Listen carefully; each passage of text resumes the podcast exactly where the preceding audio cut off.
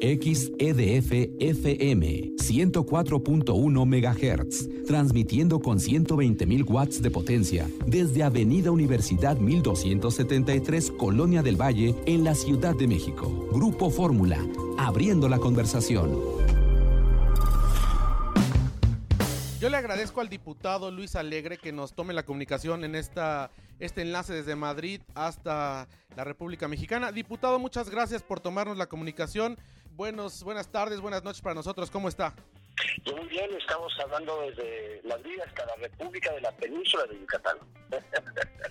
Oiga, pues qué envidia, un paraíso. Oiga, le hemos llamado porque, bueno, pues hemos escuchado esto que pues ha causado controversia con relación al intento de incrementar el derecho de no residente en la República Mexicana y vemos que bueno pues usted se ha eh, manifestado y ha celebrado incluso el freno este incremento de esto que representaría pues un costo adicional para quienes viajan a México. Cuéntenos un poco del contexto y de lo que usted ha manifestado a través de su espacio legislativo.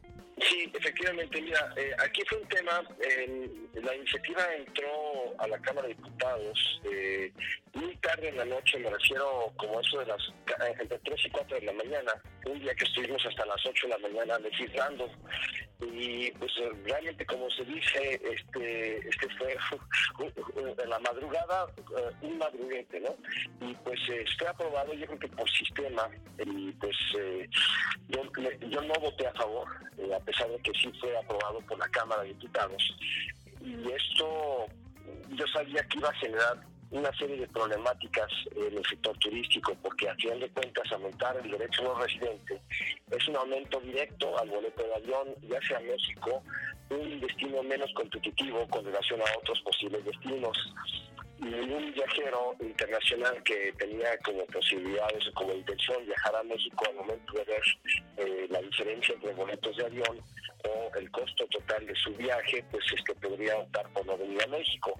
En ese momento empezamos a trabajar con eh, senadores eh, cuando llegara al Senado para los efectos constitucionales, porque una ley tiene que también pasar por el Senado, y bueno, con cualquiera de las dos cámaras, este, una después de la otra, pues pedimos que, que, revisaran, le dieran una, una revisión a esta, a esta iniciativa, porque una vez que sea revisada por cualquiera de las dos cámaras, tiene que forzosamente regresar a la Cámara de Origen. Entonces, eh, el Senado modificó, modificó la iniciativa, eh, eh, volvió a reducir el incremento, decir, eliminaron el incremento al DNR, se redujo el incremento lo que se llama el DSM, el, derecho de servicio migratorio, es el que pagamos los que vivimos en México y salimos al extranjero. Ese se ha mantenido en 77 pesos durante décadas y pues la, la, propuesta del Senado era que ese derecho de 77 pesos se duplicara a 149.02 pesos, que realmente eso no no no te, hubiera tenido eso no tiene el mismo impacto que lo que tuvo lo que hubiera tenido el aumento del DNR el DNR aumentaría directamente los boletos de avión de los viajeros que vienen a México. Bien entonces este eh, discutí esto con diversas cámaras, eh, diversos sectores, eh, al igual que con Sectur, para ver si esa propuesta era ya pues más aceptable, más palpable y pues eh, hubo consenso de parte de las diversas eh, partes de la industria turística de México.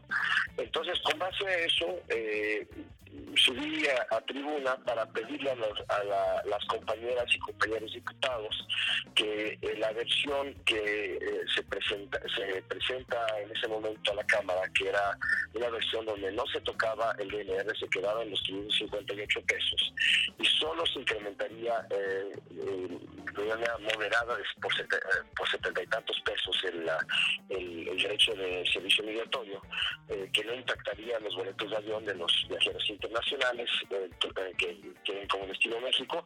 Y esa fue la, versión que se aprobó en la Cámara de Diputados. Entonces yo sí aplaudo que no hayamos incrementado el, el, el DNR, el derecho de residente. Eh, aplaudo esto porque esto, esto nos hubiera hecho como destino un destino mucho menos competitivo eh, con relación a otras posibles eh, alternativas que tienen los turistas internacionales. Hubiese sido, eh, pues como usted lo dice, un, golpe al turismo, como lo comentamos incluso en este espacio cuando tuvimos la primera noticia al respecto. Pero esto nos habla también que hay un análisis legislativo y que en este caso cuando incluso aprobada ya una, una reforma o, un cambio en la legislación, pues hay una suerte de, de, reunión de especialistas donde se evalúa si esto tendrá un impacto positivo o negativo. Y esto pues me parece que también marca un cambio en lo que hemos estado acostumbrados a ver en las legislaturas. Porque antes, bueno, cuando había alguna reforma sabíamos que era prácticamente irreversible, porque no había una reflexión, sino era una línea que se daba desde las propias cúpulas de los partidos o desde la presidencia de la República, pero en este caso vemos que no fue así, porque sí hubo un postdebate, digamos, por llamarlo de alguna forma, después de la votación, y se pudo esto echar atrás en beneficio del turismo.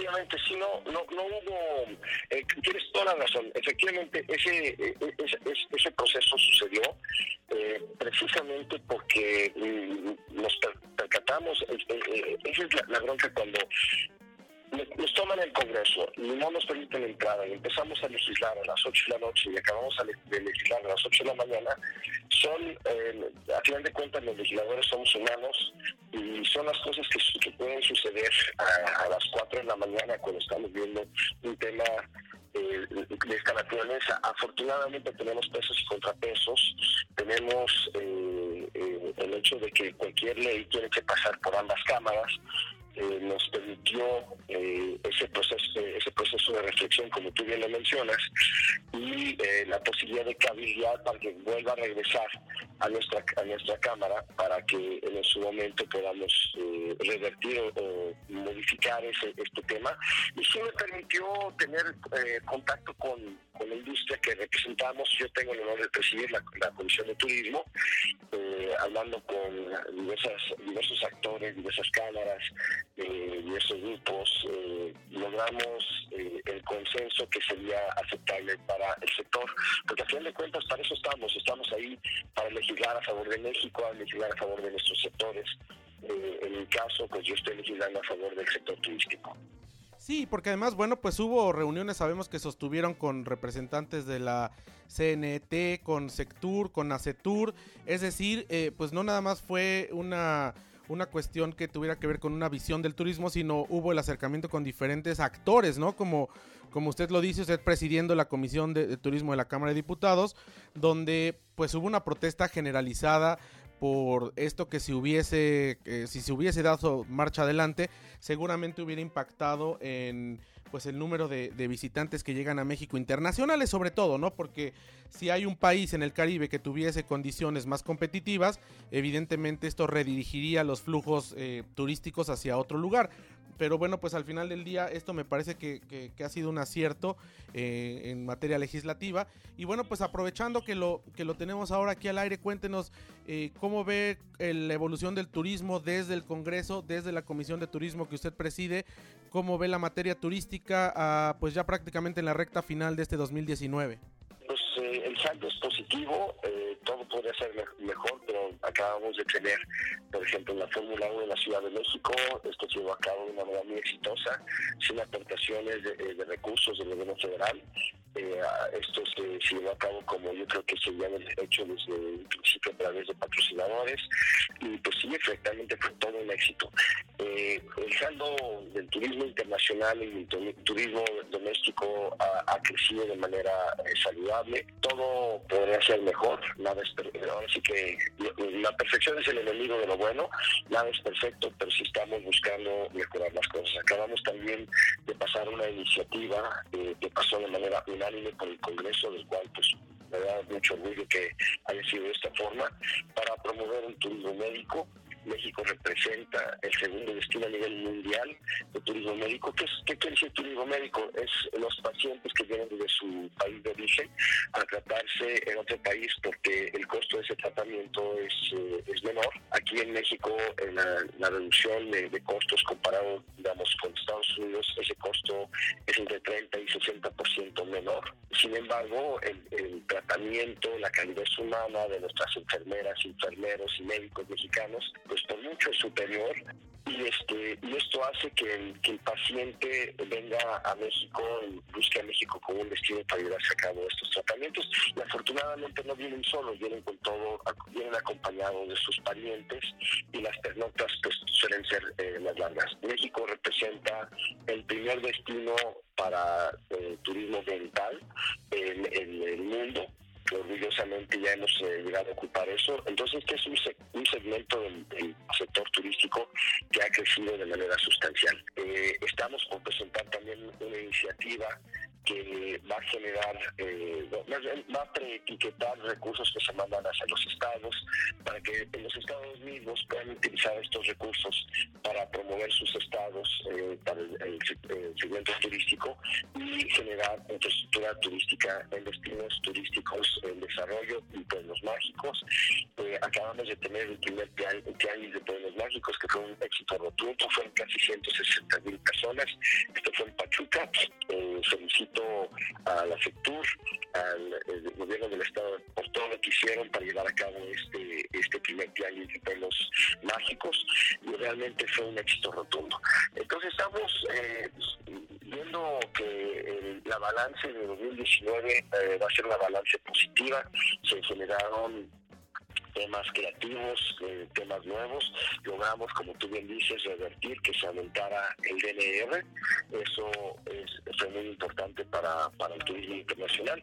A final de cuentas, México representa, eh, para México representa el, tercer generador de divisas para México, el sector turístico.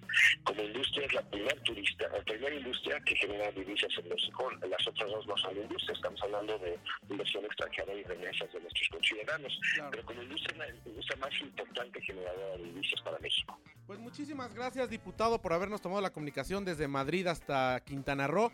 Le mandamos un fuerte abrazo y estamos en contacto y al pendiente de las actividades legislativas. Muchas gracias. Igualmente, muchas gracias y feliz viaje de regreso. Gracias, buen día. Pues fue el diputado Luis Alegre y bueno, pues como lo expresamos, la indignación por parte del sector, así reconocemos que bueno, pues ahora se ha echado marcha, marcha atrás en este tema. Vamos a un corte, regresamos, tenemos más en itinerario turístico. Thank you.